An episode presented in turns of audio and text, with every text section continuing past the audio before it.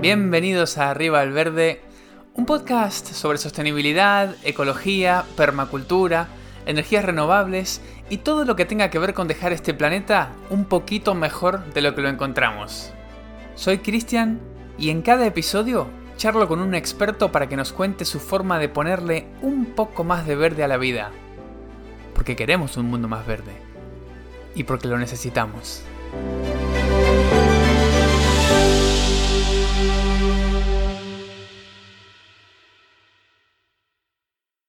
Muy bienvenido todo el mundo a un nuevo episodio de Arriba al Verde. Hoy estamos con Antonio, Antonio Edilla.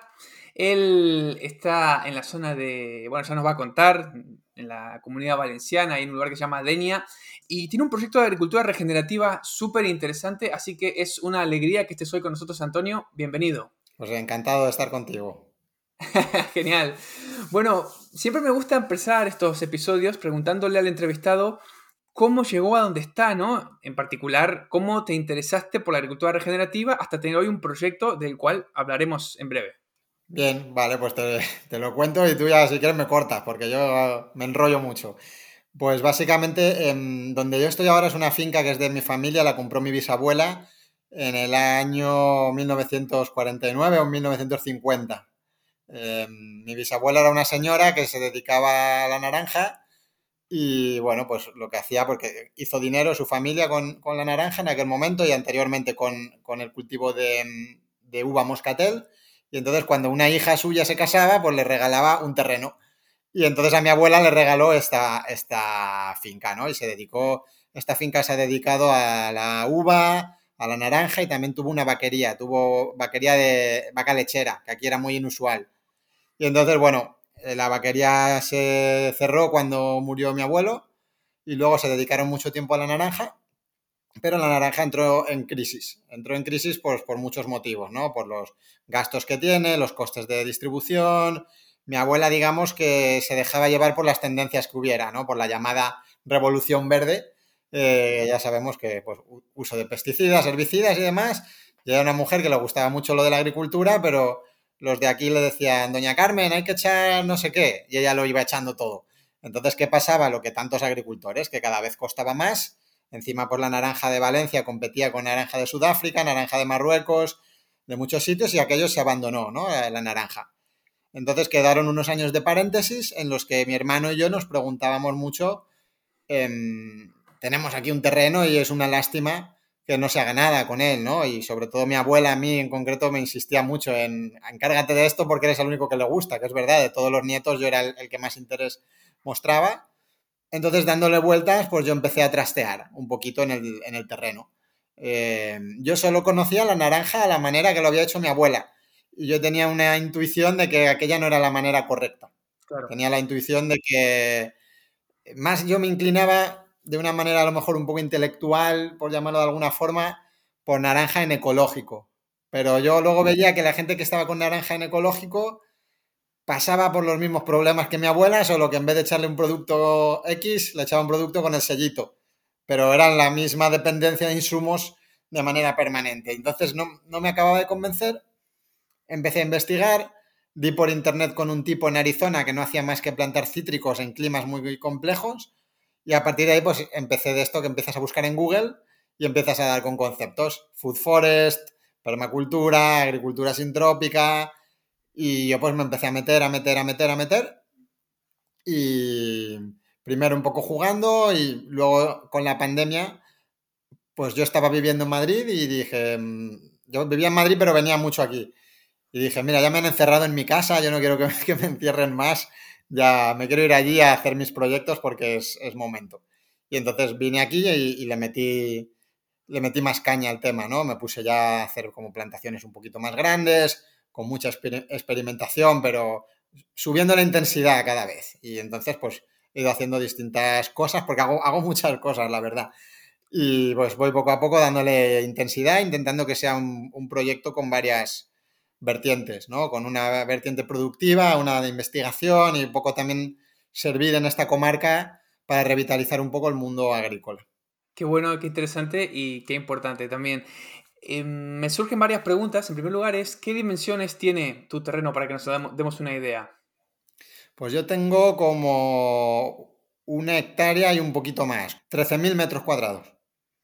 Está bien, y de esos 13.000 metros cuadrados, ¿has plantado ya árboles y tu proyecto los abarca todos o estás todavía en una parte y vas creciendo? ¿Cómo va ese tema? Habrá, a ver, hay una parte que será como unos 3.000 que, que antiguamente tenían la vivienda y una parte productiva.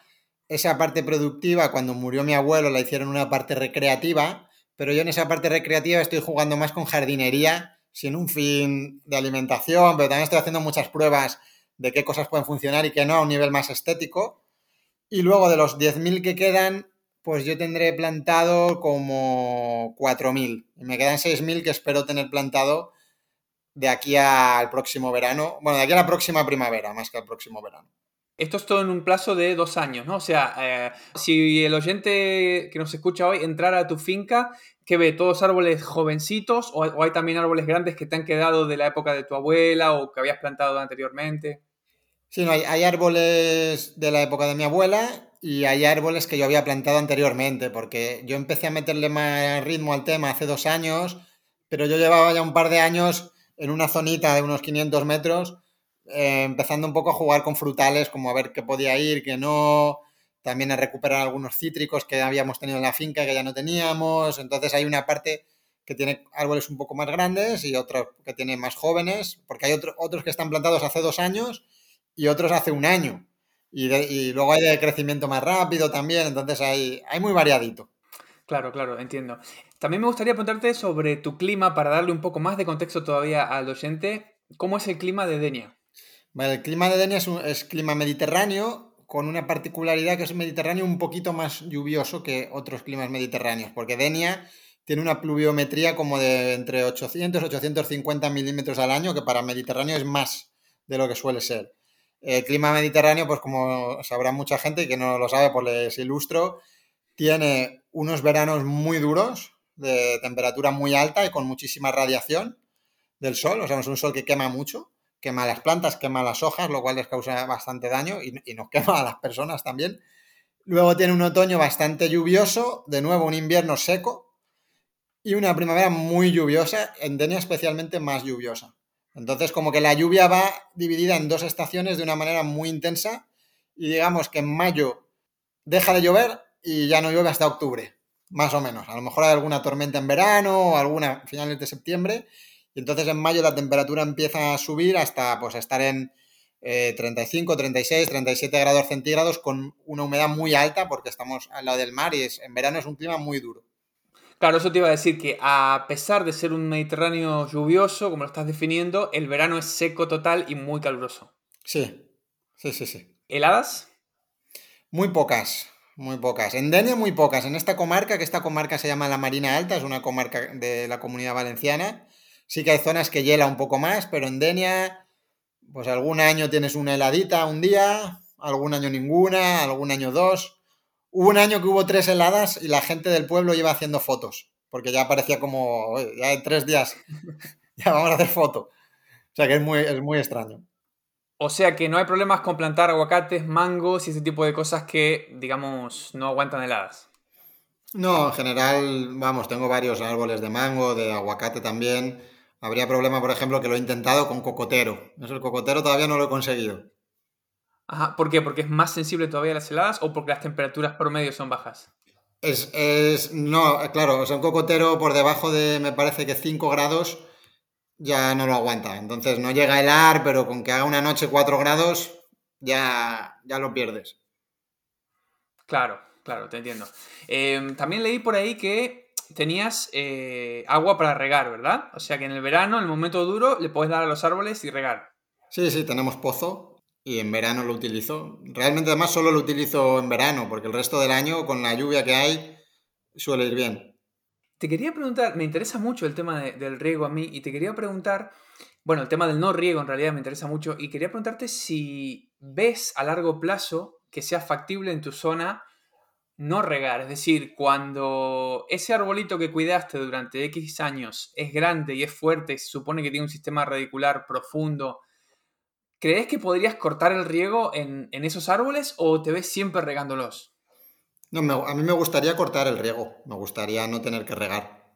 y todo lo que hago va orientado a no tener que regar. No sé si lo conseguiré, pero mi idea es cada vez distanciar más el riego en verano. Lo único que me da, después del último verano he cogido un poco de miedo porque el último verano fue durísimo, pero el objetivo es no regar. Bueno, me estás dando el pie perfecto para que te pregunte entonces cuáles son esas técnicas que estás experimentando, que estás implementando para intentar regar lo menos posible. Bueno, yo he ido eh, aprendiendo un poco por mi cuenta, porque como te decía al principio, yo solo conocía el cultivo de naranja al estilo convencional, que no tradicional, porque el tradicional seguramente se parecería más a lo que hago ahora, ¿no? Y fui mirando y di con estos de la agricultura sintrópica en Brasil y me hice un pequeño curso con ellos em, online. Y entonces me gustó mucho que ellos lo que, lo que se hace en agricultura sintrópica, si no lo conoces, es que tú tienes unos árboles objetivo, árbol objetivo es el árbol del cual quieres extraer un fruto, y le plantas muchos árboles de soporte. Estos árboles de soporte tienen distinta función. Pueden ser árboles de fijación de nitrógeno, pueden ser árboles que generan mucha materia orgánica para luego utilizar pues, para el mulching, para, para abono o para generar sombra. Entonces, a lo que yo quiero tender es a ir generando una cobertura muy alta de árboles que generen una sombra tenue, o sea, árboles tipo, pues acacias, por ejemplo, que filtran bien la luz, pero que hay un, no es un, protegen a los otros árboles, digamos, de un sol tan fuerte, y luego mucha esponja, o sea, es decir, mucha cobertura de suelo para tener máxima retención de humedad. Yo creo que se puede conseguir, lo digo un poco con cautela porque este verano a mí me ha dejado muy, muy pensativo también, pero, pero es la aspiración que hay, porque entiendo que habrá en el futuro más problemas con el agua también, incluso con agua de pozo, porque un pozo no deja de ser agua que se coge de una veta subterránea y de un acuífero, pero los acuíferos no sé hasta qué punto se pueden explotar por toda la eternidad, ¿no? Sí, claro, sí, sin duda. El tema de la sombra me parece que es algo súper interesante del cual en general se habla poco porque cuando uno compra un arbolito, ¿no? En el, en el garden o en el vivero de confianza, no sé, me compro un, un ciruelo, lo que sea, en general los frutales es sol directo, sol pleno, esa es la directiva que tenemos y así lo vemos plantados en el campo, ¿no? Vamos por... Eh, yo también vivo no, vivo, no vivo muy lejos de, de, tu casa, vivo en Cataluña y voy por ahí y todos los árboles que ves los ves a pleno sol, los, árboles de cultivos me refiero, ¿no? Sin embargo, el sol en, esta parte del mundo y en otras partes también llega a ser, digamos, nocivo para las plantas, incluso aquellas que en teoría necesitan sol directo, ¿verdad? Claro, yo además me leo mucha información en inglés, por ejemplo, y me hace gracia, ¿no? Porque muchas cosas, yo busco información cuando a veces me llega una planta un poco diferente, ¿no? Y buscas en Google y te pone full sun. Y digo, ya, full sun, pero es que es full sun, pero ¿San de dónde? Claro. Porque es que yo soy, yo soy del Mediterráneo y aquí full sun es muy cañero hablar de full sun. Entonces, yo entiendo que en el Mediterráneo eh, la luz es tan intensa que las horas de sol que hacen falta en otros climas aquí se pueden reducir y que aquí casi cualquier cosa agradece una cierta sombra. No hablo de estar el día entero en sombra, pero tal vez en el Mediterráneo, por la experiencia mía, no son necesarias tantas horas de sol como en otros climas, porque aquí la luz es muy, muy fuerte. Además, en pleno verano las plantas paran de crecer, o sea, es como, es como, es como el invierno casi, es decir, se paran ahí y hasta que no bajan las temperaturas y tienen un poco de respiro, no continúan creciendo. Así que supongo que si le damos sombra, a lo mejor podemos hacer que una planta crezca, digamos, más durante el año, ¿verdad? Sí, no, yo, además lo tengo, lo tengo visto. Efectivamente es como dices tú, en verano se detiene porque en verano la planta aquí en, un sitio como Denia lo que hace es luchar por sobrevivir y bastante tiene con vivir como para encima crecer. Y sin embargo, cuando llega octubre y llueve, ahora yo tengo árboles que en el último mes han crecido bastante. No, no lo he medido, ¿no? Y cambia cada árbol, pero, pero con la lluvia que hemos tenido en octubre y en noviembre, y como aquí todavía la temperatura es de 20 grados, Em, claro, los árboles están creciendo ahora, ahora mismo, estando ya en, noviembre, están creciendo un montón.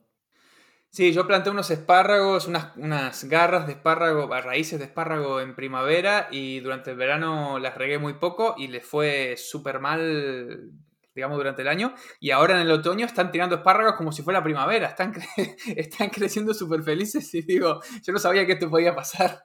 Mira, a mí me han estado creciendo berenjenas hasta hace dos semanas.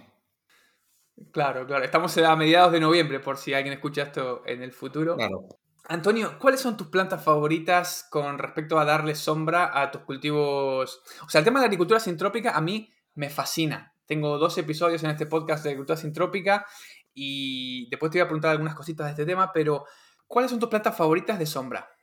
Pues mira, yo he, experimentado con varias y hay cosas muy interesantes. La morera, que aquí va muy bien y que viene muy bien para la generación de materia orgánica.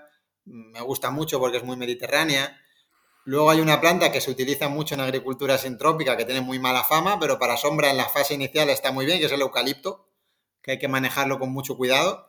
Pero el eucalipto en la fase inicial crece tan rápido que genera mucha sombra a su alrededor. Y yo lo que tengo cerca de un, de un eucalipto es lo que me está creciendo mejor a día de hoy.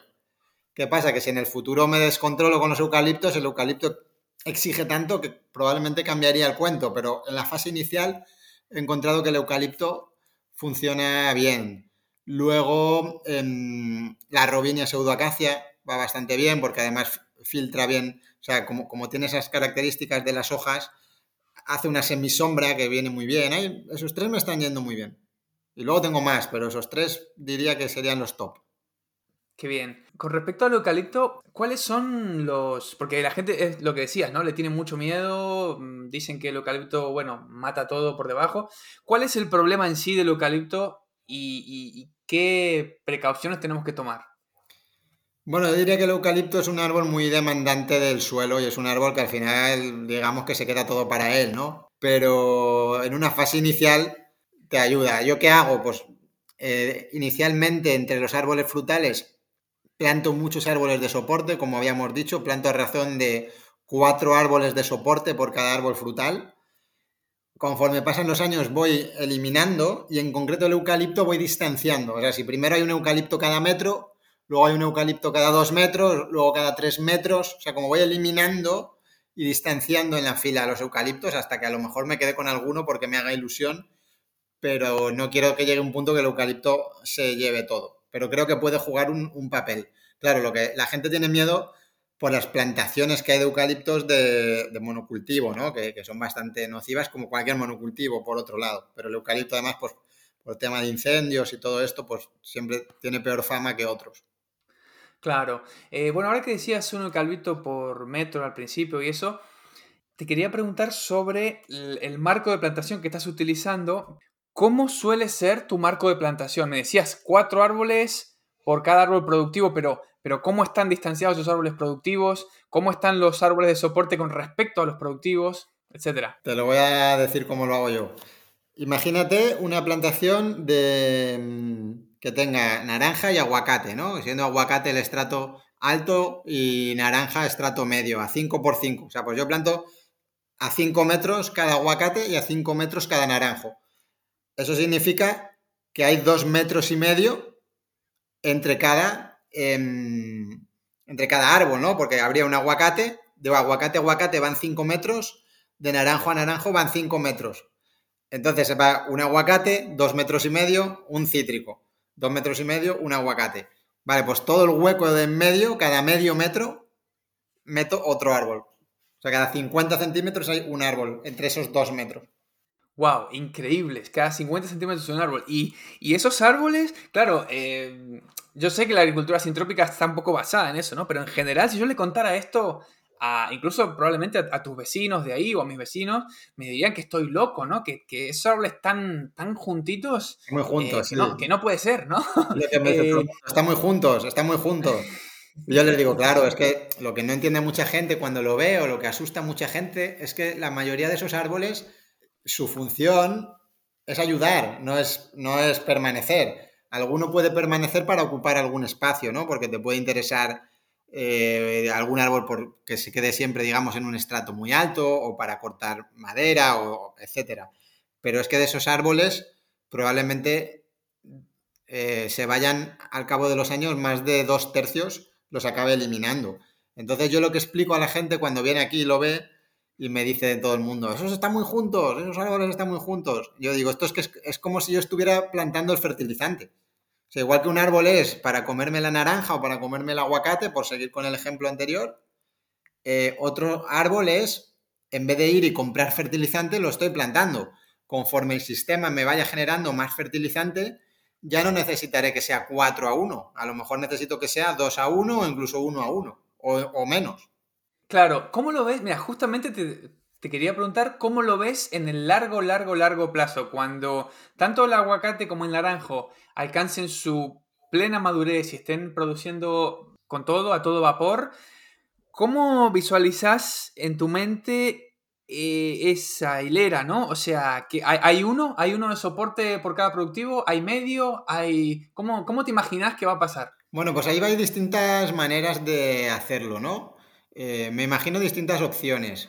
Puede o bien haber uno por cada dos, o sea, medio por cada árbol em, productivo destinado a generar biomasa o a mm, cualquier otra función de soporte, o puedo hacer otra cosa que también de hecho se hace mucho en agricultura sintrópica y en agroforestería en general, que es plantar en, medio, por ejemplo, en los corredores, entre, entre las filas de árboles, plantar gramíneas de alto crecimiento, que serían las que pasarían a tener el lugar de, generar biomasa, o se pueden plantar arbustos debajo de los, de los naranjos, arbustos que también me puedan servir para, para esta función. Hay distintas maneras. Qué interesante. Me da la sensación de que la gente que viene del mundo de la agricultura sintrópica habla un poco menos de fijadores de nitrógeno que la gente de la permacultura. No sé si, no sé si te parece que es así. Es como que en la agricultura sintrópica los fijadores de nitrógeno sí, está bien, tienen un lugar, pero en la, la gente de la permacultura, por ejemplo, es como muy muy fan, digamos, del fijador de nitrógeno. ¿Cuál, es tu, postura? ¿Cómo te parece que son tan importantes? ¿No tanto? ¿Cómo lo ves? No, yo, creo, mira, yo esto lo hablé con, los profesores brasileños que tuve, porque luego yo voy, o sea, yo cogí el tema de agricultura sintrópica un poco para tener una orientación para un sistema concreto, pero luego yo he conocido, pues, por, de manera autodidacta, pues, de permacultura y de, distintas cosas, ¿no? Y yo lo hablaba con estos chicos, con Felipe y Genaro, que eran mis, profesores. Yo le hablaba de los fijadores de nitrógeno y la verdad es que, como tú dices, ellos no les daban ninguna importancia. Pero también me decían que no hace mal, simplemente que ellos no lo veían como tan fundamental eh, y tampoco se extendieron mucho, pero que ellos lo que veían más importante era la generación de, materia orgánica. Es lo que para agricultura sintrópica suele ser lo más central más que si fija o no fija nitrógeno. No le daban tanta, tanta importancia. Aunque luego, por ejemplo, si tú miras vídeos de Ernst Goetz, que es, digamos, el padre de, la agricultura sintrópica, siempre que inicia una plantación le plantan muchísimas legumbres, pero como que llega un punto que ya le dan igual también. Sí, también es cierto que hay plantas que se desarrollan súper bien y no son fijadoras de nitrógeno, ¿no? Por ejemplo, las moreras son unas plantas que tienen unas hojas verdes espectaculares, se las ve súper felices en terrenos súper pobres y, no fijan nitrógeno, o por lo menos que nosotros sepamos, no lo fijan. Claro, claro, así es. Yo en cualquier caso, igualmente he plantado también acacias y albicias y distintos árboles de este tipo, también he plantado entre medias y casuarina, que también fija nitrógeno. Y yo al final miré un poco distintas opciones para plantar en medio y yo sí lo tuve en cuenta, porque como decía, en, la escuela sintrópica no le dan tanta importancia, pero yo mismo pensé que tampoco haría mal. Sí, yo comparto esa opinión y también planto, planto fijadores de nitrógeno. ¿Qué tal te ha ido con la Albicia julibrissin, supongo que será la que plantaste? ¿Cómo, cómo la ves esa planta? Bien, bien, aquí va muy bien, aquí va muy bien. Aquí crece un poco más lenta que, que los otros árboles de soporte, pero vamos, tampoco crece mal y es un tipo de árbol que me gusta porque yo la tengo muy en cuenta también, tanto para el nitrógeno como para la, sombra. Yo, si te fijas, hablo mucho de, por la experiencia que estoy teniendo, de esta sombra o esta luz que pasa filtrada entre ese tipo de hojas, ¿no? Como son unas hojas así con esa particularidad que filtran mucho la luz, me parece muy interesante porque una morera cuando crece muchísimo te hace sombra total, una morera. Y estos árboles siempre dejan pasar una luz entre, entre las hojas y me parece que para el Mediterráneo todo este tipo de, digamos, todo este tipo foliar es muy útil. Es verdad, la luz que pasa está como, bueno, es como una media sombra, ¿no? depende del árbol. Sí, lo de la morera lo estaba pensando, que, que, al final termina siendo casi un techo una morera. Con respecto a la plantación en sí, Antonio, ¿te gusta plantar de semilla? ¿Te gusta plantar esquejes directamente en el lugar final? ¿Vas con platitas de maceta? ¿Una combinación de todo un poco? ¿Cómo es ese tema? Vale, a mí me gusta plantar de todo. Yo lo que hago es Em, primero, para los árboles que veo más importantes, los planto de planteles. Procuro que sean lo más pequeños posibles, porque cuanto más pequeño, mejor se adapta.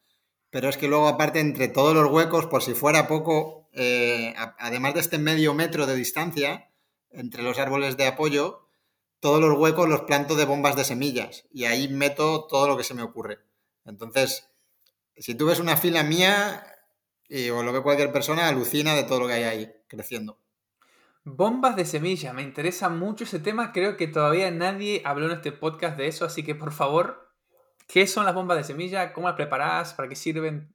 Pues mira, las bombas de semilla tienen varias utilidades. Por un lado es que siempre haya algo creciendo por si algún árbol falla. Entonces ahí meto frutales y árboles de soporte. Y también allí meto muchas cosas interesantes como eh, plantas aromáticas, plantas medicinales, flores para polinizadores, para atraer mariposas, para atraer todo tipo de insectos, eh, flores mediterráneas, pues porque me hacen gracia y ya está, em, todo lo que genere biodiversidad, árboles que a veces los meto por ahí pues por ver qué pasa y a lo mejor consigo una semilla extraña y la meto ahí.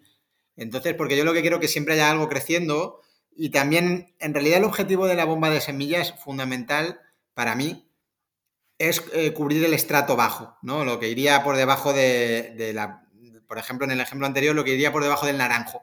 Pues eso no lo planto de una planta, eso pues planto romero, planto tomillo, planto lavanda y eso lo hago de semilla en general. Claro, claro, te imagino ahí caminando por tu zona y juntando semillas de todos los árboles que, ves, ¿no? Sobre todo en esta época en el otoño.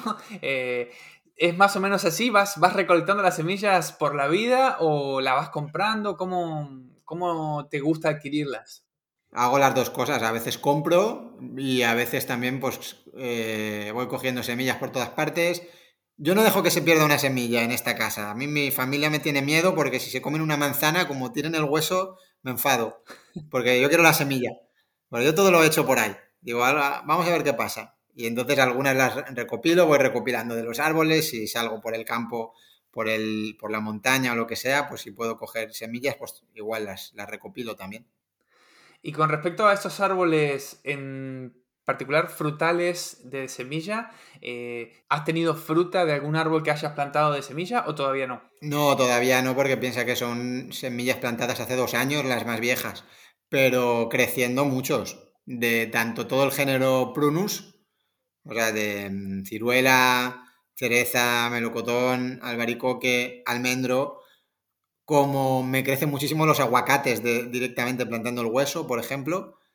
Y mm, alguna cosa, níspero me está saliendo mucho también, por ejemplo, directo. Cosas de estas. ¿Vas a esperar o vas a injertar? No, voy a esperar, voy a esperar y si da fruto pues lo probaré y a lo mejor doy con una variedad súper deliciosa y si sabe a rayos pues ya lo injertaremos.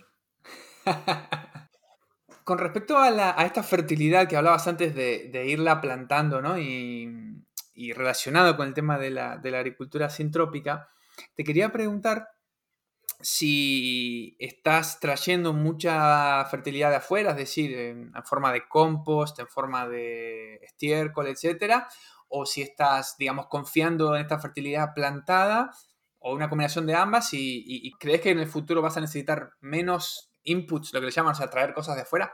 el, objetivo es no necesitar nada. Yo de inicio em, compré em, estiércol de toro y eso es lo que he utilizado de fuera. Todo lo demás se, he ido haciendo aquí compost, que, bueno, no sé si llamarlo compost, porque en realidad lo que hago es, soy muy disciplinado en la, cuando, cuando puedo, en acumular las cosas, pero las dejo directamente ahí, no lo, no lo paso a compostar. Y luego ahora pues tenemos gallinas y tenemos patos y la idea es que poco a poco pues ir generando, ir introduciendo animales para generar todo el estiércol, generarlo aquí. ¿Tienes algún tipo de trituradora para estos restos de poda o simplemente las ramas cortadas las vas, las vas poniendo en el suelo? ¿Cómo, cómo es tu técnica? No, no, me compré una trituradora horrible eh, y me he dado cuenta de que en el mundo de las trituradoras o son muy amateur o ya vas al nivel muy profesional que es muy caro. Entonces, quiero ver cómo solucionar esto. El, año pasado pagué a un tipo que vino con un tractor y lo arrasó pasando por encima, pero bueno, eso me sirvió. Y de momento las ramas más pequeñas las estoy dejando directamente allí y las ramas o las partes más grandes me las guardo para leña. Y entonces también es otro uso que tengo. ¿Y cómo lo ves esto en el futuro, digamos, a medida que vaya avanzando?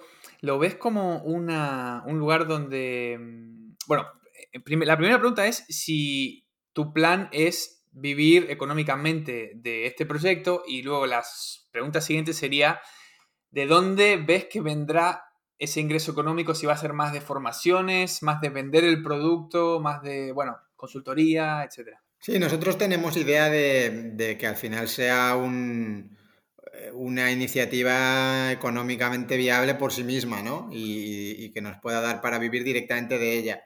De momento no es así porque yo, pues por el trabajo que yo tenía en Madrid, me, he podido permitir estar haciendo esto, también porque mi trabajo es un, es un, despacho familiar y en este despacho hemos apostado todos por revitalizar este terreno con una visión a largo plazo, ¿no? Pero la idea es que, en un futuro se pueda vivir de ello. ¿De qué en concreto? Pues hay varias vías y al final yo creo que proyectos como este, que son de una hectárea y pico, que no es una, aunque en España es muy común, pero no es una mega extensión, porque ya sabes que en España hay mucho minifundio, pero la idea es una combinación de cultivos, porque también estamos haciendo eh, cultivo de, verduras en biointensivo, de eso, de los productos derivados de los animales, por ejemplo, de huevos, venta de huevos, venta de verduras, venta de frutas, combinar todo esto con, y añadirle la parte de formación. Serían como las cuatro, las cuatro patas, ¿no? Y luego tenemos otra parte que no viene muy a cuento, o a lo mejor sí, que es que pues en toda la parte que, te, creo que te comenté de, que tenemos como más de un jardín más estético, esa parte también intentar sacarle un rendimiento pues, con visitas, porque Denia es un municipio muy turístico. Bueno, eso es súper interesante porque al fin y al cabo es una manera diferente de, sacarle un rédito a, un espacio natural que estás cuidando, que estás regenerando y, no se suele hablar mucho de ese tema, ¿no? porque no todo, el mundo, no todo el mundo tiene esa posibilidad. Así que me encanta que lo menciones porque es algo que seguramente los oyentes no escuchen muy, muy a menudo. No, yo, entiendo además que, que, muchas iniciativas que yo voy conociendo se deja un poco de, de, lado esta parte, ¿no? De intentar analizar esto. Y yo creo que vamos hacia un futuro, esto es una opinión mía que no sé, creo que voy acertado, pero el tiempo dirá, que vamos hacia un futuro que va a cambiar mucho la manera de producir alimentos. Y ahora iniciativas de este tipo quedamos un poco fuera del sistema, pero es muy posible que el sistema tenga que cambiar bastante por, por dos motivos, por los costes que tienen los fertilizantes y por los costes que tienen las redes de distribución, porque cada vez es más caro mover un alimento de un punto A a un punto B por el coste del diésel. Entonces, poco a poco va a volverse a microproyectos de cercanía de cultivos, em, de policultivos, vaya. Entonces yo entiendo que cada vez van a ser más importantes casi para nuestra supervivencia como seres humanos proyectos de este tipo, ¿no? Que, que en Denia muchas fincas parecidas a esta que se abandonaron y lo ideal sería que volvieran a funcionar. No puedo estar más de acuerdo con todo eso. No soy un gran creyente en que podamos, como propone mucha gente, cambiar este sistema en el que vivimos y, deshacernos del capitalismo y cambiar por completo. Me parece que eso es muy, muy, muy difícil que suceda en nuestra vida, pero sí que eh, a raíz de que la mayoría de la gente en este mundo, nos guste o no, se mueve por un incentivo económico, a raíz de que estén subiendo tanto estos precios y que ya deje de ser viable cultivar de la manera convencional, revolución verde, como le quieras llamar, eh, ahora tenga más sentido y la palabra clave para mí es que sea rentable y competitivo poder cultivar de esta manera que además es regenerativa, o sea, no solamente va a ser o puede llegar a ser la manera más barata, sino que también es la manera más adecuada y más que más cuidado tiene con nuestro ecosistema. Sería mm, casi inédito en nuestras vidas, ¿no? Porque hasta ahora siempre teníamos la, disyuntiva de eh, si voy al producto orgánico, pago más. O sea, o, compro orgánico o compro barato. Pero ahora quizá por primera vez en nuestra vida vayamos a ver que orgánico y más barato eh, son las dos cosas. Sí, pero es que en realidad eh, se nos olvida, y se nos olvida porque en realidad no lo hemos vivido nosotros, porque de generación a generación se pierden cosas, ¿no? Pero ¿cómo era esta finca cuando llegaron aquí mis abuelos?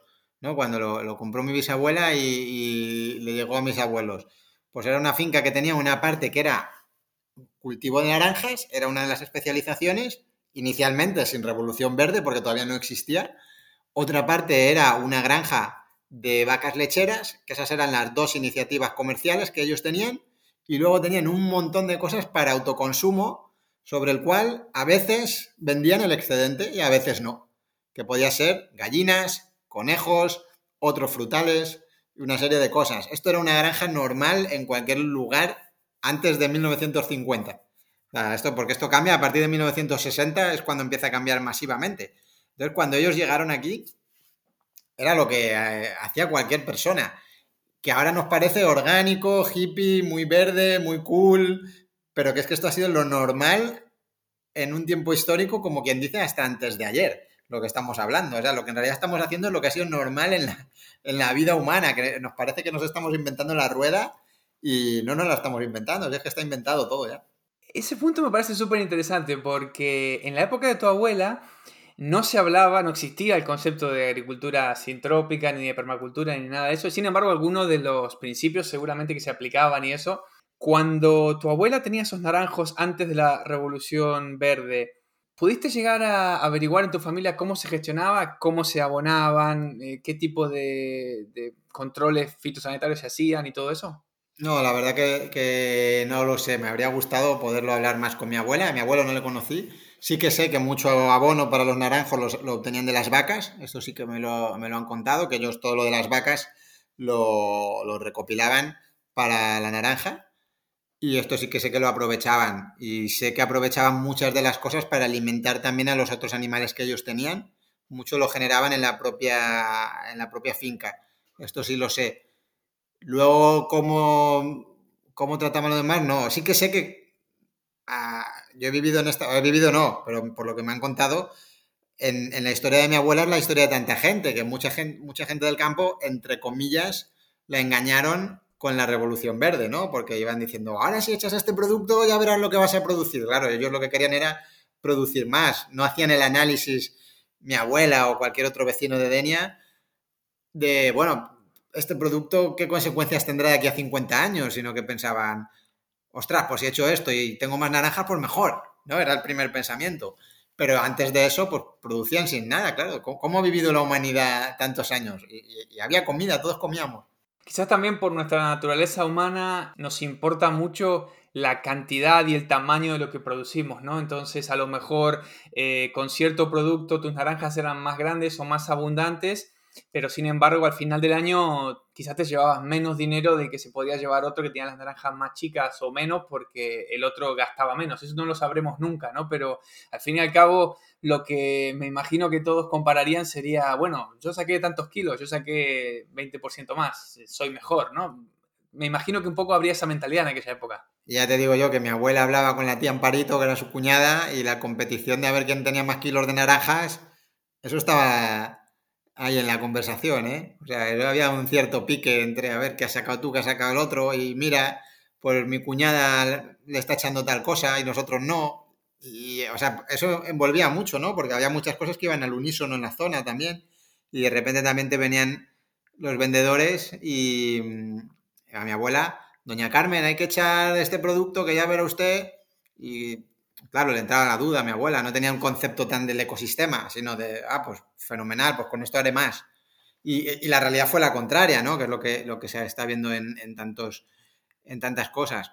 La realidad final de mi abuela en concreto, que es la que yo conozco, pero que sé que es la de mucha otra gente, era que gastaban tanto en insumos que no había manera de rentabilizar esto, porque al mismo tiempo las grandes cadenas de distribución imponían precios muy agresivos.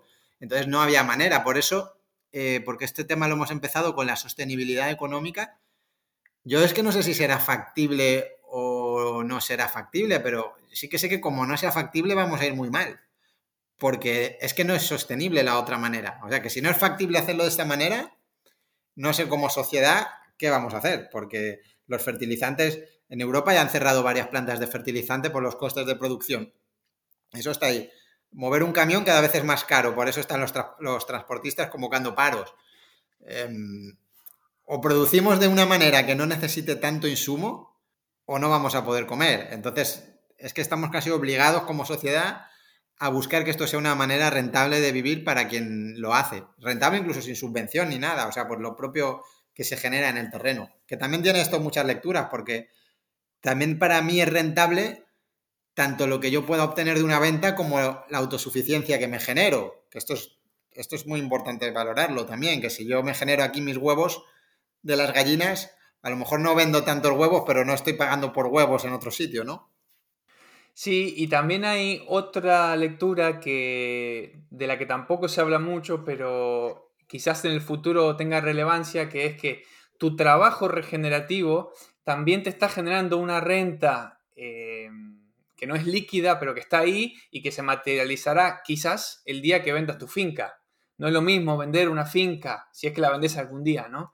No es lo mismo vender una finca degradada que una finca con mucha materia orgánica en el suelo, con árboles productivos, que es resiliente, etcétera, ¿no? Eso, hoy por hoy, creo que de eso se habla poco, pero en el futuro creo que va a ser mm, otro tipo de ingreso que tenga la gente que practique este tipo de agricultura. Sí, no, no, de hecho es un tema que yo lo he hablado con mi familia, ¿no? Para que tú te hagas una idea, nosotros en Denia estamos ubicados ya muy cerca de lo que sería zona urbanizada. Y mm, entonces este terreno siempre ha tenido un poco una incógnita porque ¿qué pasa si quieren urbanizar hacia aquí, no? Eh, de hecho, hubo planes de urbanizar la zona en la que yo estoy, que al final el gobierno autonómico valenciano le dijo al ayuntamiento de aquí que no, era imposible, que por los próximos 25 años ni se contemplaba, porque en estos municipios que tienen tanto turismo de playa, lo que quieren los ayuntamientos es hacer más apartamentos. Y lo que dijo el gobierno regional fue que había muchos apartamentos ya vacíos y como para hacer ninguno más.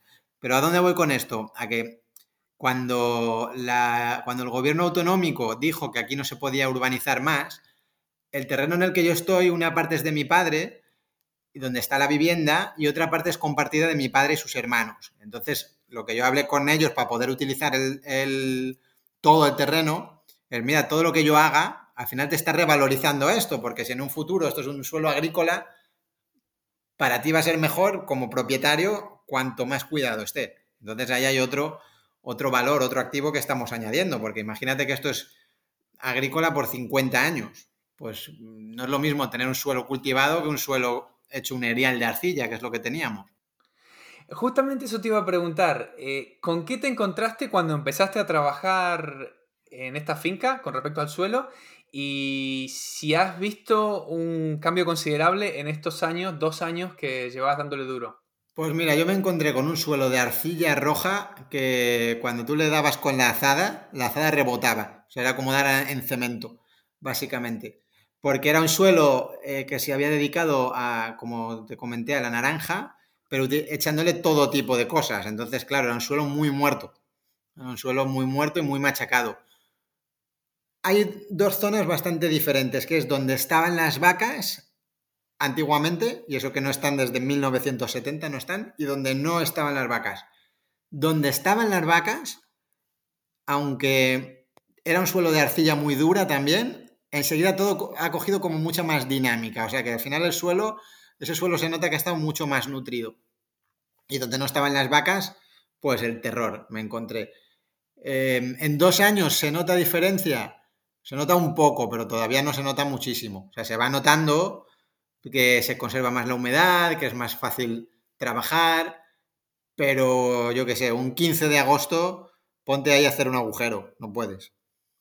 Claro, eh, hablaba con Sergi Caballero en el episodio anterior y él me decía que según su experiencia, eh, unos cuatro años con animales o unos 15 años sin animales hasta que un suelo pasa de ser un desastre a, ser un, muy buen suelo, ¿no? Con técnicas regenerativas.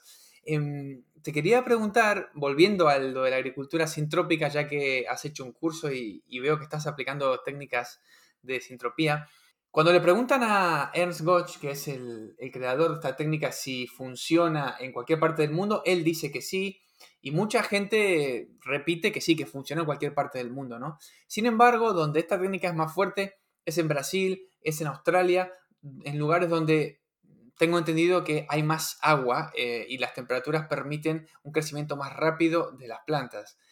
¿Crees que la agricultura sintrópica funciona tal y como la plantean, digamos, las personas que enseñan de esto? ¿O hay que hacerle muchos cambios, hay que tener muchas cosas en cuenta para un clima como el tuyo? Claro, yo creo que, o la apuesta mía es que el concepto debería ser esencial para cualquier clima, porque en el fondo lo que estamos hablando es de un aprovechamiento del espacio del árbol productivo por un lado, y por otro lado de la generación de todos los insumos dentro de la finca. Eh, a partir de ahí es una adaptación a, tu, a tus condiciones. Y entiendo que es bastante relevante eh, por qué especies apuestas y que entiendas muy bien tus condiciones. Yo obviamente estoy comenzando, entonces hay una parte muy investigativa, pues que está todo por verse aún, ¿no? Pero también pues por todo lo que he ido viendo y leyendo, eh, hay distintas maneras de, enfocarlo, porque hay, por ejemplo, yo he leído mucho a Mark Shepard de Estados Unidos, que es, sería un sistema agroforestal, pero que en esencia es prácticamente lo mismo. Hay otro tipo por ahí que tiene un canal de YouTube que me parece que se llama algo así como Dryland Permaculture, que también cultiva árboles en muy alta densidad en la parte de Australia más seca. Entonces, al final son unos principios que es, por un lado, el aprovechamiento del espacio en, las filas de cultivo, con árboles que no se molesten mucho unos con otros, y la generación de, recursos necesarios. Yo, por ejemplo, le doy mucha importancia a la generación de sombra. Es una de mis obsesiones. Pues a lo mejor en otros climas no le dan esta importancia a la sombra, como le doy yo. O sea, esa es la adaptación mediterránea, o una de las adaptaciones mediterráneas. Pero yo creo que con la, con, la selección adecuada de especies, lo suyo sería que vaya.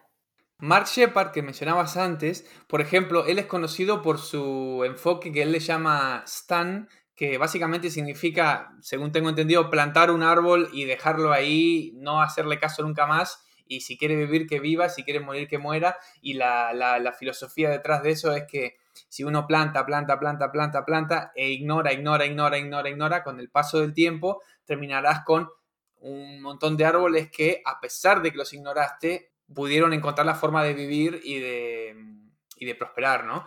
Pero yo me imagino eso en un clima, en unos veranos de, de 35 grados sin lluvia, eh, y yo no creo que nada pueda sobrevivir sin un poquito de cuidado eh, en un clima como el tuyo. Entonces, no sé si eso se puede extrapolar. E, en realidad, Mark Shepard dice en, el libro que tiene, que está muy interesante, después de desarrollarte todo el concepto de Stan, dice, por favor, no ignores a tu árbol los primeros cinco años. Ah, bueno, eso no lo sabía. O sea, como él, en realidad, a lo que él va con el Stan, que, pero que es un concepto muy interesante, él cree mucho, y en esas cosas me he inspirado más en Mark Shepard que en otros, en lo que él llama selección masiva que es, si tú plantas muchísimas semillas y tú propagas muchísimo tus propios árboles o tus propias plantas, tienes muchas más posibilidades de que algo te funcione que si tú compras un árbol X o un arbusto X a un vivero y se te muere y tú te dedicas a estar penando por salvar a ese árbol en concreto. Y a lo mejor es que ese árbol no tenía que estar ahí. Entonces, ¿Qué hace Mark Shepard? La historia de Mark Shepard es que él quería plantar castañas y le dijeron que para donde él vive no había ninguna variedad de castaña que fuese a funcionar. Pero el hombre estaba obsesionado con las castañas. Creo que vive en Wisconsin, si no recuerdo mal. Y él estaba obsesionado con la castaña. Entonces consiguió no sé cuántos tipos de. no sé cuántos miles de semillas de castaña sativa, pero consiguió también castaña molísima, castaña dentata, distintos tipos de, de castaña, ¿no? De China, de América, de Europa y se puso a plantar como alma que lleva el diablo. Claro, al final le salieron. Y él se puso a plantar y poco a poco se fue haciendo una propia selección donde a él ya se le van hibridando las castañas, ¿no?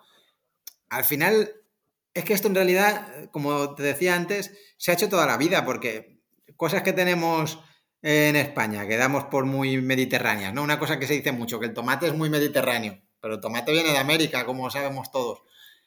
Claro, la gente trajo semillas de América de climas muy diferentes y al final plantaron, plantaron, plantaron hasta que se crearon aquí eh, variedades de tomate. Es decir, cualquier semilla al final se puede llegar a adaptar a, un entorno. El tema es probar, intentarlo mucho, ¿no? De hecho, decir, por cierto, hablando del calor, hay un tío en Francia que no me sale ahora el nombre, eh, Pascal Pot se llama, que tiene un clima también de muchísimo calor y está haciendo mucha experimentación con verduras adaptadas a, a veranos ultracalurosos. Y a base de seleccionar y plantar y plantar y plantar, está dando con variedades que se adaptan. O sea que es un tema de probar mucho. Lo que no puedes hacer es ir al vivero, comprar tal árbol y cuando llega el verano con 37 grados y se te muere, tú estar metiéndole un millón de recursos para que ese árbol sobreviva. Pues a lo mejor es que ese no era el árbol para esa zona. Estoy sonriendo mientras escucho todo esto, Antonio, porque justamente hoy, antes de la entrevista, estaba mirando tu Instagram y lo que veo ahí es bueno, no sé de cuándo era el post, era, la, veo la palabra land que es un, y, le pido perdón a la gente por, no es que nosotros hablemos, digamos, estas palabras en inglés porque nos queramos hacer los vivos, sino que quizás no existen o, desconocemos la forma de decirlo en castellano, pero, pero lo que estaba describiendo recién, de, de adaptarlo y de eso, eh, yo justo te tenía pensado preguntarte por, tus experiencias con, este concepto del land race, del que nunca hablé en el podcast y del que soy un, gran fan, así que me gustaría que, nos explicaras lo que es y que nos explicaras cómo podemos usarlo para nuestra ventaja, ¿no? Sí, mira, el concepto land race, que a mí me interesa mucho, va muy unido a lo de stand de, Mark Shepard, ¿no? Al final, el land race lo ha popularizado un poco un tipo que, que, se llama Joseph Lovehouse, que escribe mucho en páginas de permacultura Land Race sería la raza del terreno. Race es la raza y land tu propio terreno, ¿no? Y básicamente el método es consigue muchísimas semillas de, yo qué sé, de calabaza, por ejemplo, planta todo sin importarte cuál es cuál y de lo que salga guarda semillas. Y de lo que salga guarda semillas y ya se irán hibridando unas con otras y conseguirás tener pues la calabaza que se adapta a tus condiciones con el mínimo cuidado. ese es el, ese es el concepto, la calabaza, el tomate, lo que sea, ¿no? Y pues yo lo he empezado a hacer, que de nuevo es una cosa que en realidad se ha hecho siempre, porque había mucha tradición antes de guardar la semilla también. Y la semilla que se guardaba era la semilla que te había ido bien. No lo llamaban Landres, no le ponían ni nombre, pero en esta comarca eso se ha hecho toda la vida, en realidad.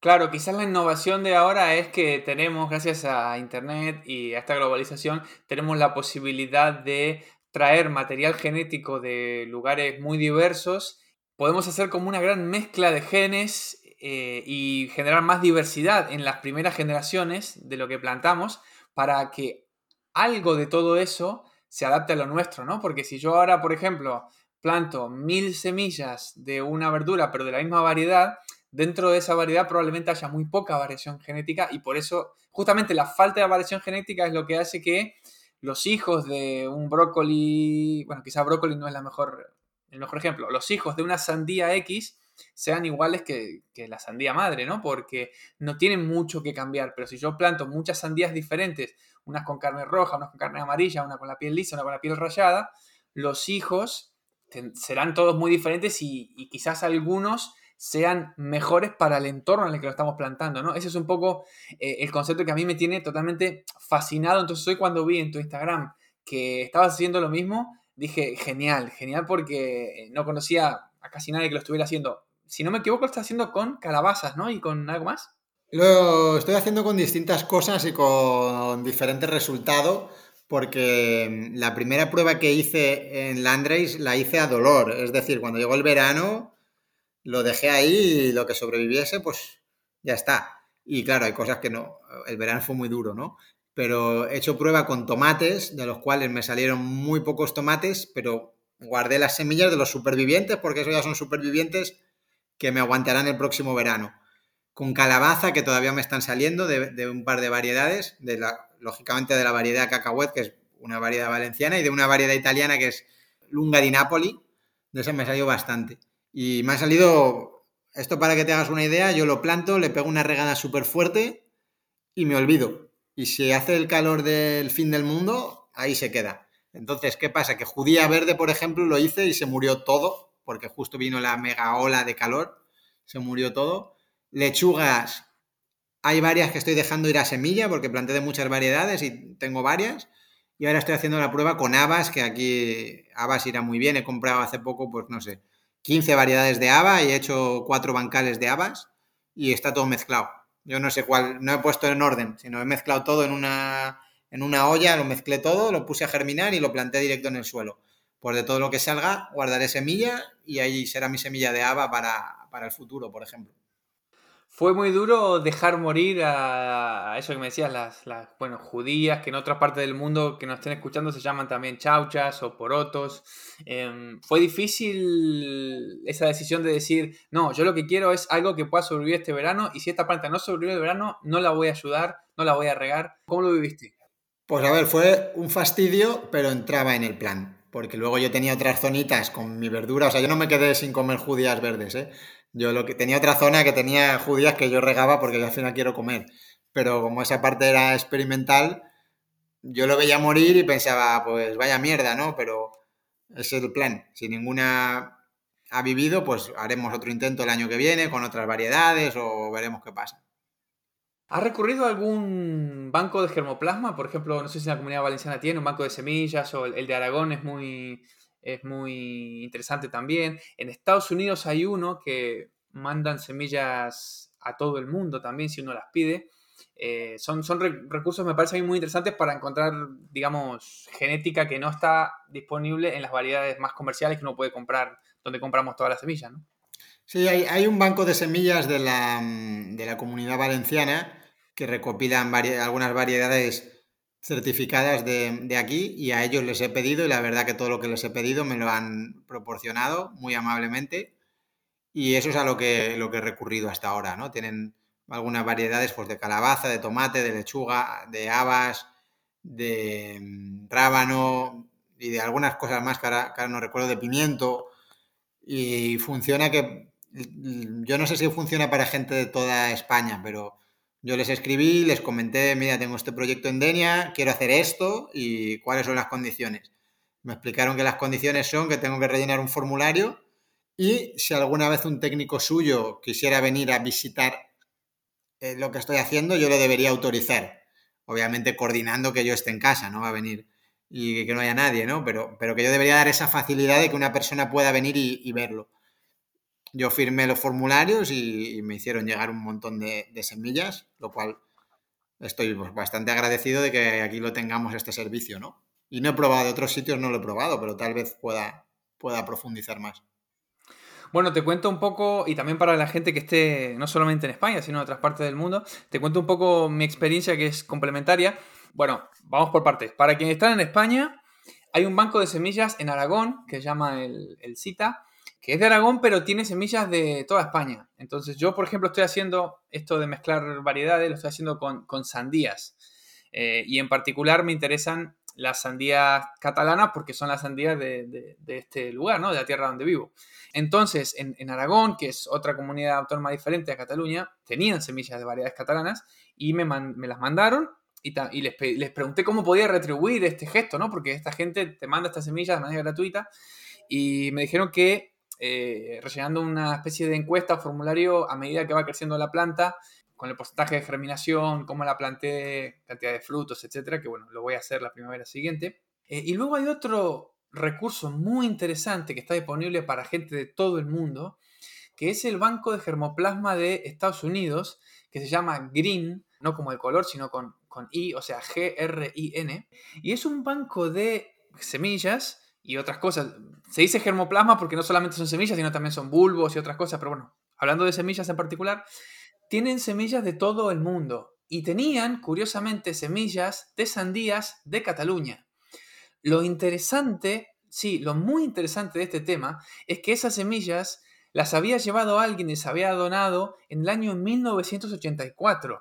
Es decir, que son semillas que no han evolucionado genéticamente durante los últimos eh, casi 40 años, ¿no? Eso puede ser bueno o puede ser malo, porque a lo mejor hace 40 años el clima era más benévolo y hoy no, no les va a ir bien. Pero bueno, lo interesante es que no tengo disponible ese material genético en ningún otro lado. Y eso, así como hay semillas españolas, hay semillas de todas partes del mundo y lo único que hay que hacer es meterse en la web, pedir las semillas y eh, convencerlos de que uno es un... Eh, ellos le llaman plant breeder, que sería como un criador de plantas, entre comillas, ¿no? Que, uno está desarrollando variedades nuevas.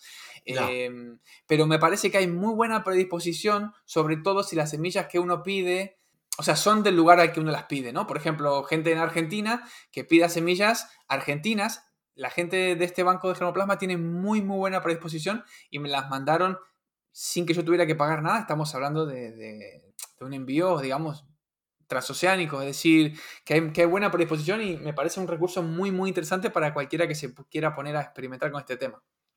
Pues, pues mira, es bueno saberlo porque para mí es una de las, una de las obsesiones que tengo, que tengo unas cuantas, pero al final, ¿cómo generamos abundancia? ¿no? Em, generando un sistema que nosotros seamos capaces no solo de comernos un tomate, sino que de aquella semilla de tomates que plantamos en su día tengamos tomates para toda la vida, ¿no? Porque si, si yo siempre tengo que estar entrando en Google a comprar semilla online, em, al final el sistema me sale caro. Si yo domino el arte de guardar semillas y buscar la variedad, pues tendré tomate para toda la vida, ¿no? Entonces yo creo que hay que intentar apostar por introducir el máximo posible, y en, esto soy súper abierto, que hay gente que es muy cerrada, yo soy súper abierto en intentar introducir el máximo posible de diversidad genética en tu territorio. En tu territorio me refiero a tu, terreno, vamos, a tu, a tu finca.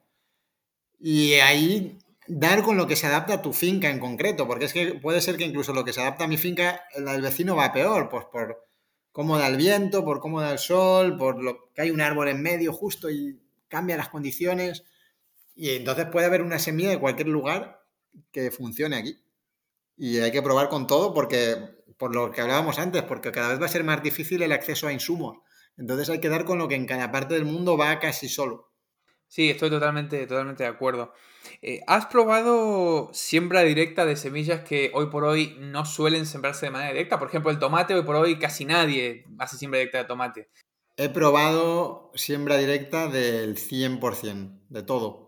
Y no todo ha ido igual de bien por motivos muy diversos, pero yo he probado siembra directa de todo todas las verduras más comunes. Obviamente las que son siempre siembra directa, pues tipo zanahoria o habas o guisantes, pues eso va directo y otras no, pero yo lo he probado y, me ha salido. ¿Qué pasa, por ejemplo, el, caso del tomate? Una semilla de tomate la tienes que dejar muy superficial y eh, tan superficial que pasa, pues que lleva pasa una hormiga y se la lleva y adiós a tu semilla, ¿no? No la ves ni germinar. Luego otras, pues tienes el problema de los caracoles también. Claro, que hay muchas historias, porque empieza, yo qué sé, eh, toda la familia de mm, el col, perdón, la col, el cale, la coliflor, brócoli, eso para los caracoles es un, manjar. En cuanto sale el primer brote te lo arrasan en una noche. Una noche de lluvia se te va todo. Pero yo he probado todo. Y todo, al final todo sale. O sea, lo que no ha salido, yo no considero que sea porque no hayas hecho plantel, sino pues porque pues hay muchas hormigas y muchos caracoles, pues tu esfuerzo tiene que ser muy alto, ¿no? Tienes que poner una densidad de semillas brutal para que te salga una. Entonces, yo en tomate no haría siembra directa en general, pero ¿por qué no probarlo?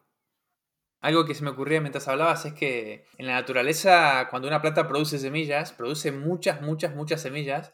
Eh, y es como que la naturaleza está diseñada para ya contemplar el hecho de que la gran mayoría de las semillas no va a germinar, porque se la van a comer los bichos, bueno, o va a germinar, pero no va, no va a prosperar. Entonces, la naturaleza lo que hace es bombardear el terreno con semillas esperando que a lo mejor alguna tenga suerte y se convierta en un árbol adulto, ¿no? Eh, y, quizás de eso podemos aprender y darnos cuenta de que si queremos 10 plantas de tomates, a lo mejor necesitamos poner 100 o 200 semillas. Sí, o, 1000 te diría yo. Pero, sí. no, no, yo, yo, de hecho, las hormigas, por ejemplo, es que las hormigas les encantan todas las solanáceas, pero también por eso, porque la siembra es muy superficial y se lo ponemos muy fácil. Pero también son muy bromistas las hormigas, porque Claro, tú has plantado tus semillas de tomate, no te sale ninguna en el sitio porque se lo llevan las hormigas y de repente en un rincón de la finca me están saliendo tomates. Eso me ha pasado a mí. O me está saliendo pimientos por ahí. Y digo, ¿este pimiento por qué está aquí? Pues porque vendría la hormiga, se lo llevaría y por lo que sea, pues encontraría otra cosa más interesante y aquí se quedó, ¿no? Pero bueno, son gajes del oficio. Pero claro, si tú quieres tener el sistema más estructurado, pues en la siembra directa en algunas cosas no te va tan bien. Pero mira, yo hago mucha siembra directa de lechuga, por ejemplo, que la gente siempre lo hace en plantel. Pues yo lo he hecho directo y ahí me va bien haciéndolo así. Sí, la lechuga también es complicada porque hay que ponerla muy, superficial.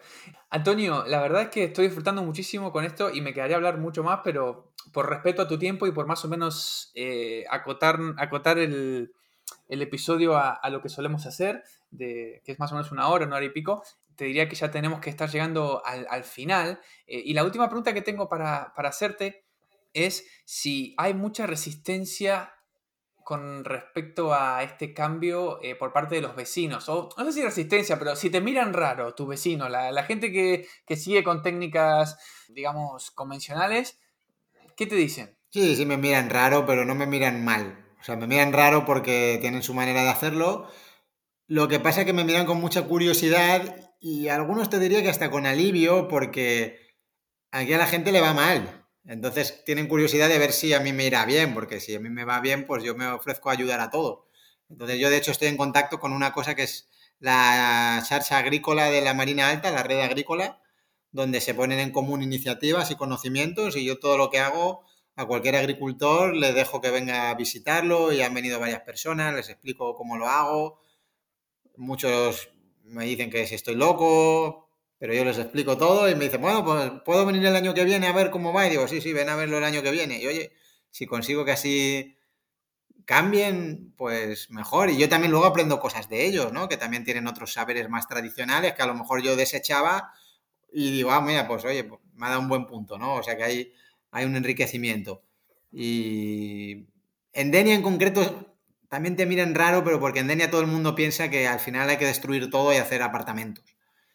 Y ese es otro problema que hay concreto de Denia, ¿no? Que supongo que pasará en otras zonas. Pero bueno, a mí me van mirando raro, pero en general me apoyan todo el mundo y me lo paso bien explicando el proyecto a cualquier vecino y a cualquier agricultor.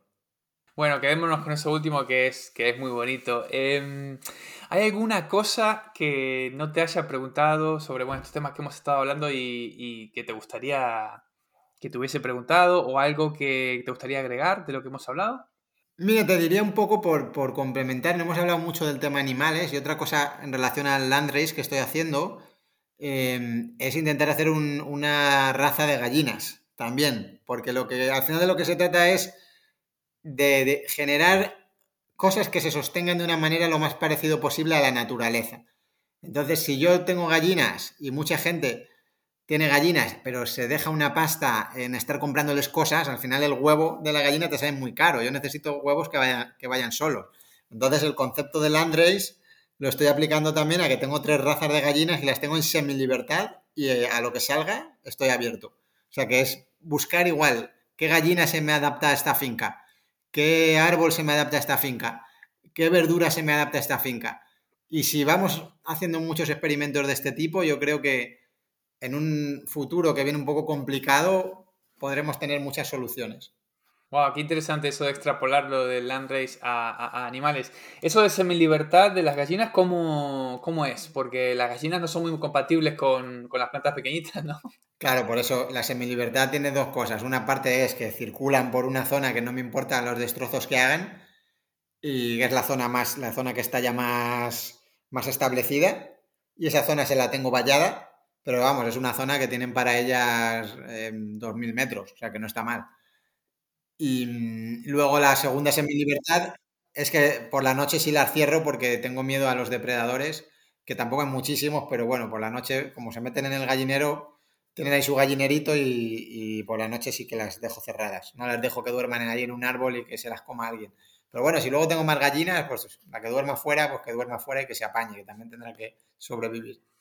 A ver qué pasa. Ahí seguramente la, presión genética va a ser que tengas gallinas que, se suban muy alto a los árboles para dormir, ¿no?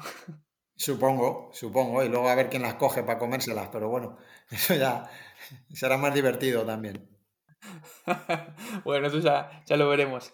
Antonio, muchísimas gracias de verdad. Eh, creo que nos has aportado un, un, montón de información y también un toque de frescura porque mm, creo que es una voz nueva la tuya en este, en este mundo. Eh, uno cuando, cuando se mete, ¿no? Se pone a ver, se pone a ver cosas en internet y, bueno, y, vemos que hay ciertos referentes que, que, saben muchísimo del tema y muchos de los cuales yo ya entrevisté, pero me encanta poder hablar con alguien que, que empezó hace relativamente poco, desde cero, simplemente con un interés y que, que demuestra que, se puede y que hay tantas cosas interesantes por, hacer.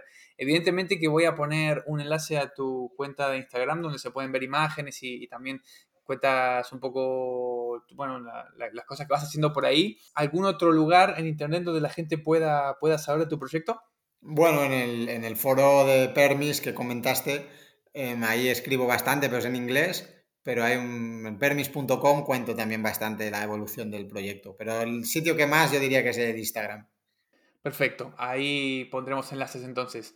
Antonio, muchas gracias, mucha suerte con tu proyecto y espero entrevistarte dentro de un tiempo y que me cuentes que los árboles están gigantes, las gallinas duermen a 20 metros de altura y, y todo va súper bien. Mira, pues eso sería interesante, hacer un repaso de aquí a unos años, a ver cómo ha evolucionado todo. Lo haremos, si sigo vivo lo haremos. Me parece bien. Y si sigo vivo yo también, que no, nunca sabemos. Un abrazo y hasta la próxima, Antonio. Venga, hasta luego.